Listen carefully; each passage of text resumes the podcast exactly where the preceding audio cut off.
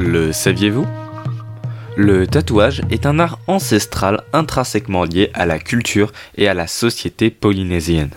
Dans les temps anciens, le tatouage ou tatou, qui veut littéralement dire frapper, était le moyen utilisé par les Polynésiens pour renseigner sur la classe sociale, la valeur, les prouesses ou la généalogie d'un individu. Ainsi, les tatouages les plus élaborés étaient réservés aux grands guerriers ou aux chefs, les Hari. De même, plus une personne avait de tatouages sur le corps, plus elle était respectée, puisque cela témoignait d'un haut rang, et inversement. Bien sûr, la pratique du tatouage était loin d'être uniforme dans toute la Polynésie, chaque zone ayant son lot de particularités et de motifs distinctifs. Par exemple, au Samoa, les hommes n'étaient tatoués que sur une zone allant de la taille jusqu'au niveau des genoux, ce qui n'était pas du tout le cas dans d'autres endroits en Polynésie.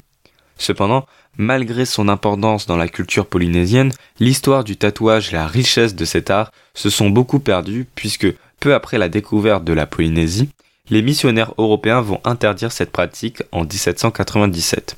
Finalement, ce n'est qu'au cours des années 80 que le tatouage polynésien sera véritablement réhabilité grâce à l'investissement et au savoir-faire de quelques pionniers qui redonneront véritablement ces armes de noblesse à cette pratique alors quasiment disparue dont elle profite d'ailleurs encore aujourd'hui, et ce, à l'international.